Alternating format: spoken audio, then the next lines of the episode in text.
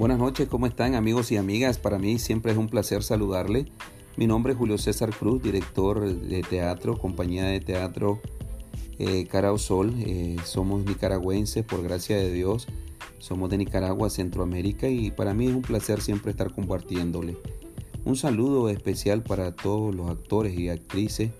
Un saludo muy especial para los directores también de habla hispana, a los que nos escuchan, a los que estamos llegando en esta nueva herramienta de comunicación. Hoy vamos a darle un tema nuevo y vamos a prepararnos para la corporalidad. Hoy vamos a hablar un poco de la preparación corporal, la preparación corporal y vocal, dar sentido al movimiento.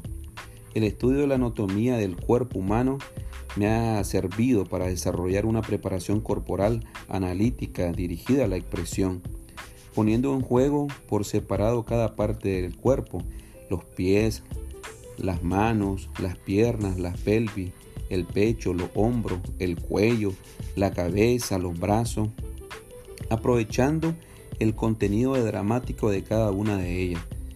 He contratado que cada que cuando tenemos un nuevo movimiento, hemos nosotros experimentado, por ejemplo, la cabeza en direcciones puramente geométricas, al lado, al frente, hacia atrás, Escucho, miro, tengo miedo.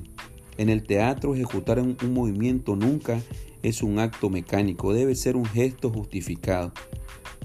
Puede serlo por una indicación, por una acción o incluso por un suceso interior, levantando un brazo para indicar un espacio o un lugar, para coger un objeto eh, de un estante, por ejemplo, o porque me siento a mi lado que me impulsa a levantarlo. La indicación, la acción, el estado son tres maneras de justificar un movimiento. La indicación, la acción, el estado.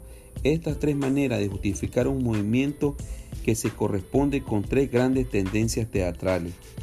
La indicación está cerca de la pantomima. La acción está en el terreno de la comedia del arte y el estado nos conduce al drama.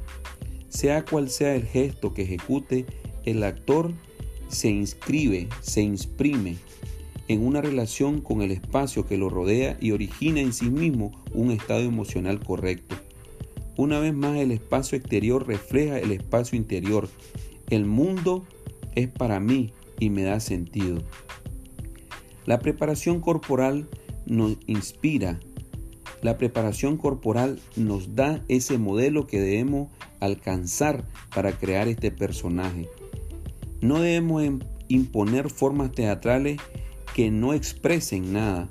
Debemos ayudar a cada uno a alcanzar la plenitud del movimiento justo, sin que el cuerpo haga más de lo que debe de hacer. Si con, y es más, no debemos permitirnos que contamine aquello que debemos transmitir. ¿Qué significa esto? Que cada uno de nuestros movimientos deben estar medidos, cada uno de nuestros movimientos deben de estar planificados en la escena. Es por eso que el actor debe ir preparándose a plenitud en cada uno de los movimientos, en el movimiento justo, sin que el cuerpo haga más de lo que debe de hacer.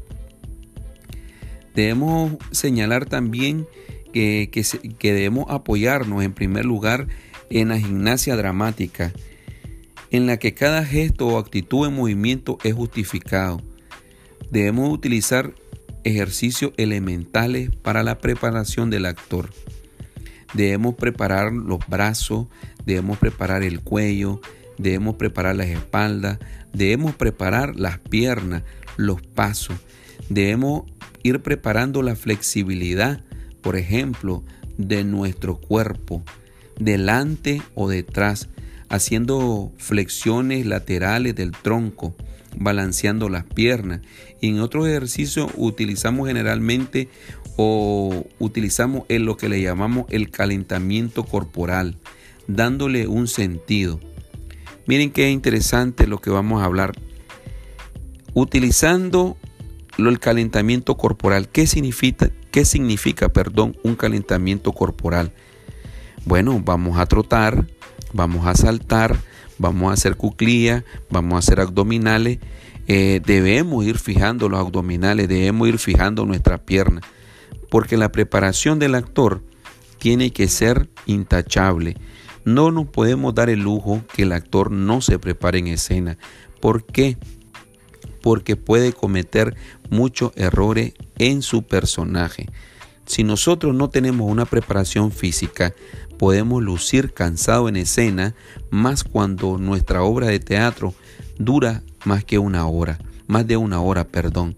Entonces, el actor siempre debe prepararse, porque recuerden, debemos caminar y vamos hablando al mismo tiempo. Un actor no, le, no debe lucir nunca cansado. Estos movimientos que nosotros realizamos eh, tienen que ser precisos y realmente deben ser honestos. Un actor debe ser honesto consigo mismo. ¿A qué me refiero esto? Bueno, el actor no debe llegar nada más al ensayo directamente al texto. El actor no debe llegar al ensayo directamente a ponerse su vestuario. El actor debe primero prepararse por lo menos una media hora. Esto es como los, los, los deportistas.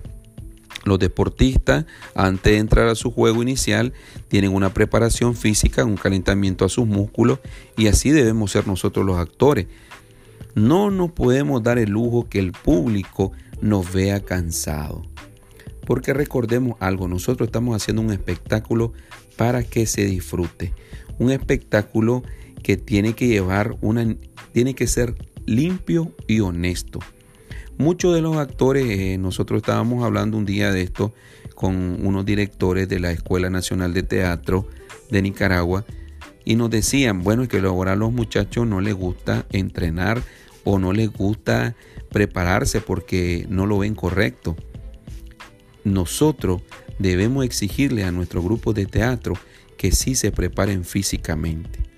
Nosotros debemos exigirle a los actores y a las actrices que sí deben prepararse porque esto te va a ayudar enriqueciendo tu espectáculo y a los personajes que vas a ir a realizar, ya sea en ese momento o a posteriores.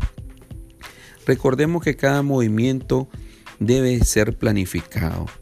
Recordemos que cada movimiento debe ser practicado, más cuando en muchas obras de teatro se usa y se utiliza la acrobacia, o más cuando nosotros tenemos, por ejemplo, eh, una persecución. Debemos entrar a escena cansado. Si mi texto dice que yo voy a seguir a mi otro personaje y llevo prisa, la acotación del texto lleva, lleva prisa, el actor antes de salir a escena debe, debe prepararse para justificar esa acción. Imagínense ustedes un actor que tiene que lucir cansado y llega muy tranquilo solo a aparecer al escenario y no justifica su texto. ¿Qué le quiero decir con esto? Bueno, que antes de esta escena que yo voy a llegar y llevo debo de seguir al otro personaje, yo tengo que venir cansado, exhausto, eh, debo lucir incluso muchas veces sudado, debo de lucir muchas veces agotado. Pero ¿qué tiene que hacer este actor antes, previo a este espectáculo? Prepararse, ir a hacer su calentamiento, porque esto le va a ir mejorando también. Dice que una eh, las flexiones del cuerpo y debemos mantenerla siempre flexionado el cuerpo, tenemos que saltar, tenemos que correr, eh, no como el atletismo, sino ir marcando los movimientos arriba, saltar alto varias veces, hacer juego. Yo tenía un amigo que nos dirigió, un teatrista nicaragüense, que él eh, enseñó a hacer juego y esos juegos nosotros hacíamos ejercicio un calentamiento antes de ir a escena. Yo les conté un día de esto que había una actriz que hizo un personaje de una iguana y esta actriz antes de entrar al escenario se preparaba media hora antes. Y eso nos pasa mucho, que solo llegamos al lugar donde nos vamos a presentar y no hacemos nuestro calentamiento. Puede un calentamiento mal hecho puede ocasionarnos un accidente. Y un accidente nadie lo desea.